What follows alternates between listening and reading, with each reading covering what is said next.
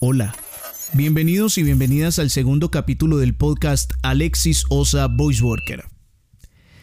Quiero disculparme porque han pasado varios días desde el primer capítulo y no había podido generar el espacio de tiempo que quería para esta segunda entrega, la cual considero demasiado importante y por eso no podía hacerla a las carreras.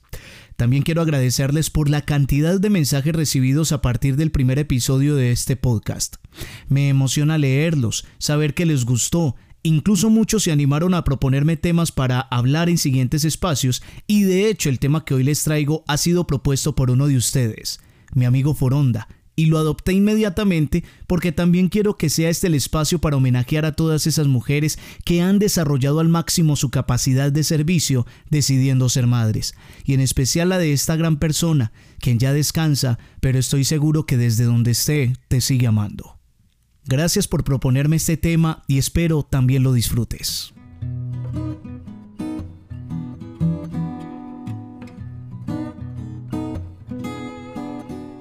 El pasado 10 de mayo se celebró en Colombia el Día de la Madre y eso no es para menos. Es el tercer día festivo más popular del mundo, solo por debajo de Navidad y Pascua. Se celebra en todo el mundo aunque no en la misma fecha, porque este día, así como tiene de importancia, tiene de historia, la cual se remonta a años y años y años y años hacia atrás.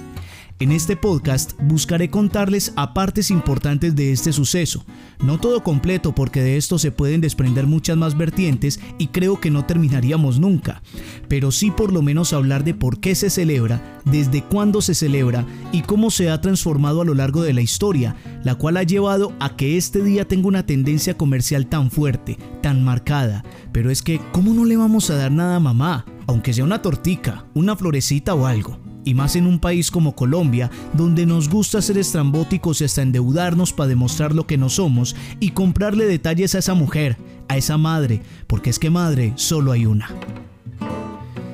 Mayo es por excelencia el mes de la madre y este capítulo es un pequeño espacio donde busco llevar algo más a ellas, con ese amor que me inspiran gracias a que tengo unos modelos de madres verdaderamente entregadas, mi mamá y mi abuela, quienes son mis grandes amores.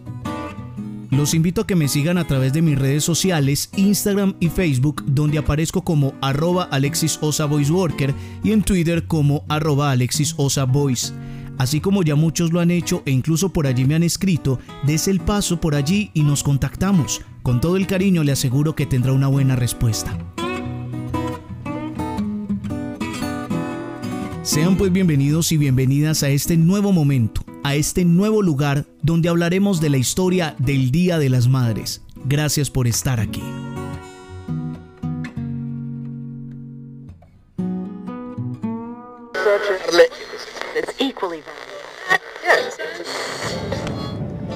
Devolviéndonos en el tiempo para llegar al momento donde por primera vez se celebrara el Día de la Madre, todos los caminos nos conducen a la antigua Grecia, cuando en las festividades de primavera se le rendían honores a Rea, en la mitología griega, Rea ha sido muy relacionada con Cibeles, quien es considerada la madre de los dioses del Olimpo.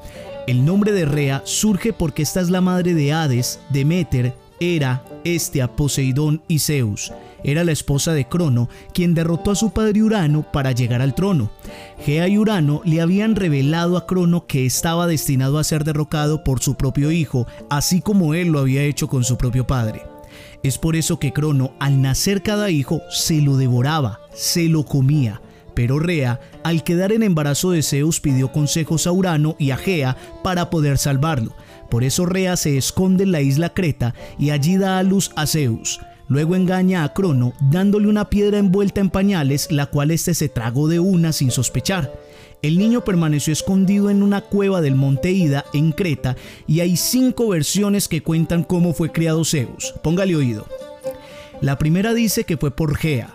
La segunda dice que fue por una cabra llamada Amaltea, mientras una compañía de soldados llamados curetes o coribantes o algunos dioses menores bailaban, gritaban y hasta chocaban sus espadas para hacer ruido y que Crono no escuchase los llantos del niño. La tercera nos dice que por una ninfa llamada Adamantea, como Crono gobernaba la tierra, los cielos y el mar, ella lo escondió colgándolo con una cuerda de un árbol, quedando suspendido entre la tierra, el mar y el cielo, y así era invisible a su padre. La cuarta nos dice que fue criado por una ninfa llamada Sinosura. A esta en agradecimiento Zeus la subió entre las estrellas tras su muerte. Y la quinta nos dice que fue criado por Melisa, quien lo alimentó con leche de cabra. Tras hacerse adulto, Zeus obligó a Crono a vomitar a sus otros hijos en orden inverso al que los había tragado. Primero la piedra, que se la dejó a Pitón bajo las cañadas del Parnaso como señal a los hombres mortales, y después al resto. Algunas versiones hablan de que Metis le dio a Crono un emético para obligarle a vomitar los bebés, y en otras Zeus abrió el estómago de Crono. De ahí la historia continúa mucho más, solo que quise compartirles un poco del fascinante mundo de la mitología griega para contextualizar un poco quién es Rea y por qué le rendían tantos homenajes, y cómo no, si se enfrentó al mismísimo Crono para salvar a su hijo, aunque detrás de eso hay también un montón de historia que lo antecede.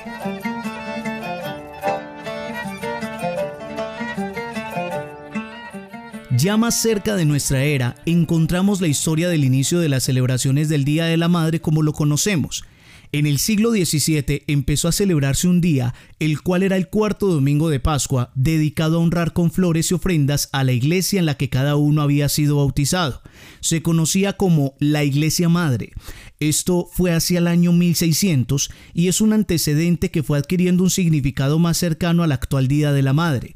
Por ese tiempo empezó a festejarse el Domingo de las Madres, donde los niños solían ir a la misa y regresar a sus hogares con regalos para sus progenitoras. Además, debido a que en la época muchas personas servían a acaudalados señores, muchas veces en largas distancias a sus hogares, el día era no laborable, pero pagado. Eso era un lujazo para la época.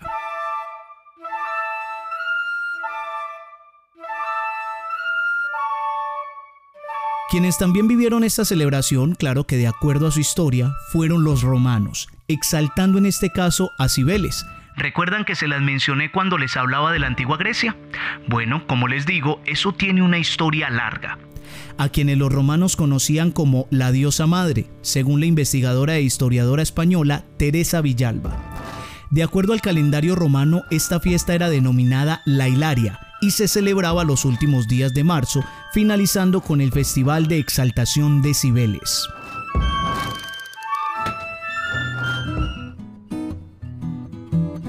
Pero para encontrar la piedra angular, el sentido primario, la razón de ser de la actual fecha, debemos remontarnos al año 1870 a la ciudad de Boston, en Estados Unidos, donde la activista Julia Ward Howe organizó una gran manifestación pacífica y una celebración religiosa en la que invitó a todas las madres de familia que resultaron víctimas de la guerra de secesión americana. El éxito de este suceso llevó a Anna Reeves Harvis, quien era una ama de casa, a buscar darle oficialidad a esta fecha a partir del año 1908 a través de una campaña nacional. La fecha elegida fue el segundo domingo de mayo y fue en respuesta a la conmemoración de la muerte de su madre, hecho que marcó su vida y haciendo eco de la demanda de Job, empezó a escribirle a personalidades intelectuales e influyentes de la época para que apoyaran su petición, y ellos al ver esta iniciativa con buenos ojos decidieron apoyarla. Gracias a esto, en 1910 ya se celebraba en casi todo Estados Unidos este día, y en 1914 el presidente Wilson convirtió el Día de la Madre en una celebración oficial. Y ahí viene el lado oscuro de la luna para Jarvis, y es que con el paso del tiempo esta fecha fue adquiriendo un tinte netamente comercial y por ello esta mujer termina siendo la principal opositora a la celebración de este día, el cual ella misma había logrado posicionar. Tanto fue así que fue arrestada en una protesta realizada y eso le hizo perder todo el apoyo de quienes en algún momento la habían acompañado. Al final, en un reportaje que le hicieron antes de su muerte, Ana habló de su arrepentimiento por haber impulsado el Día de la Madre. Triste eso.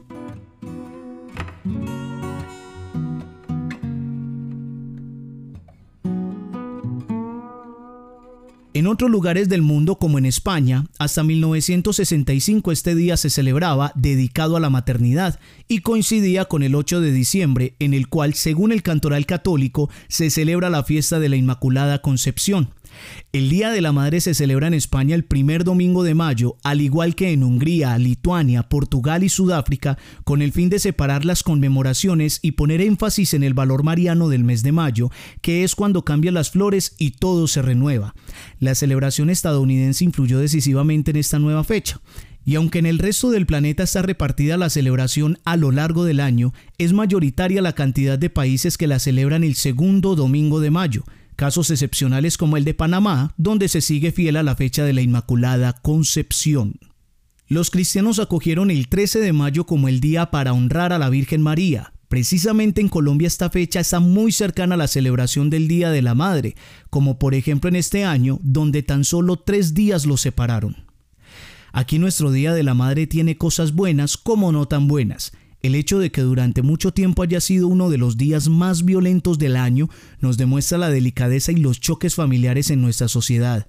El alcohol mezclado con las emociones y las recriminaciones de este día entre hermanos son muy frecuentes. En fin, mamá será ese amor difícil de igualar en la vida de muchos, su entrega, sus consejos, su amor, ese sazón que siempre nos deja satisfechos, el saber que todos podrán irse, alejarse, traicionarnos, pero siempre y por más que metamos la pata, mamá siempre estará allí, porque todos tienen una madre, pero ninguna como la mía.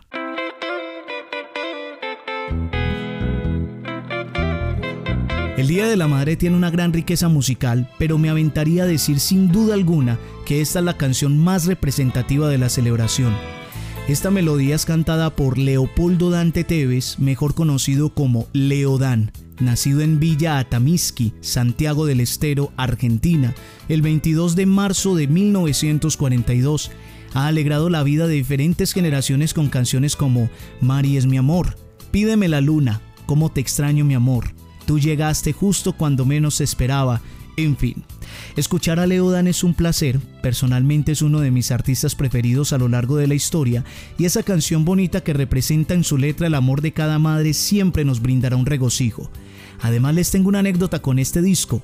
La primera vez que participé en un festival de la canción fue en mi escuela. Estaba como en tercero de primaria y canté a la sombra de mi madre, a capela, y apenas comencé se me olvidó. Recuerdo que fue como iniciar Todos tienen una madre y se me olvidó en ese momento. Y una chica del jurado me la susurró y de una la cogí nuevamente. Fue tanto que la rectora se puso a llorar de la emoción y al igual que algunas profesoras. Quedé en el segundo puesto, pues claro, sí se me olvidó. Pero fue algo muy bello. Además, me la enseñó mi mamá.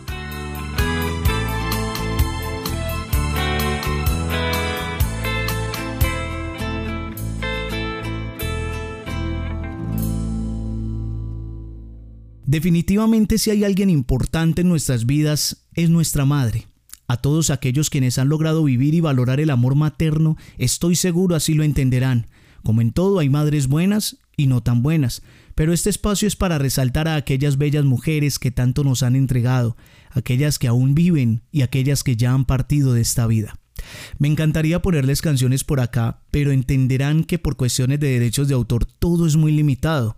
Sin embargo, puedo hacerles una lista de buenas y bonitas canciones para este día. Yo sé que ya se acabó mayo, pero cualquier momento del año les puede servir o para el otro año, en el Día de la Madre también.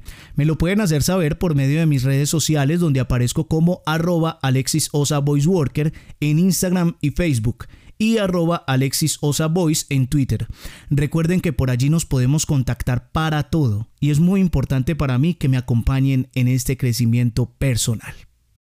Este capítulo lo puede escuchar por las diferentes plataformas que me permiten subir mi podcast, Anchor, Spotify, Spreaker, entre otras.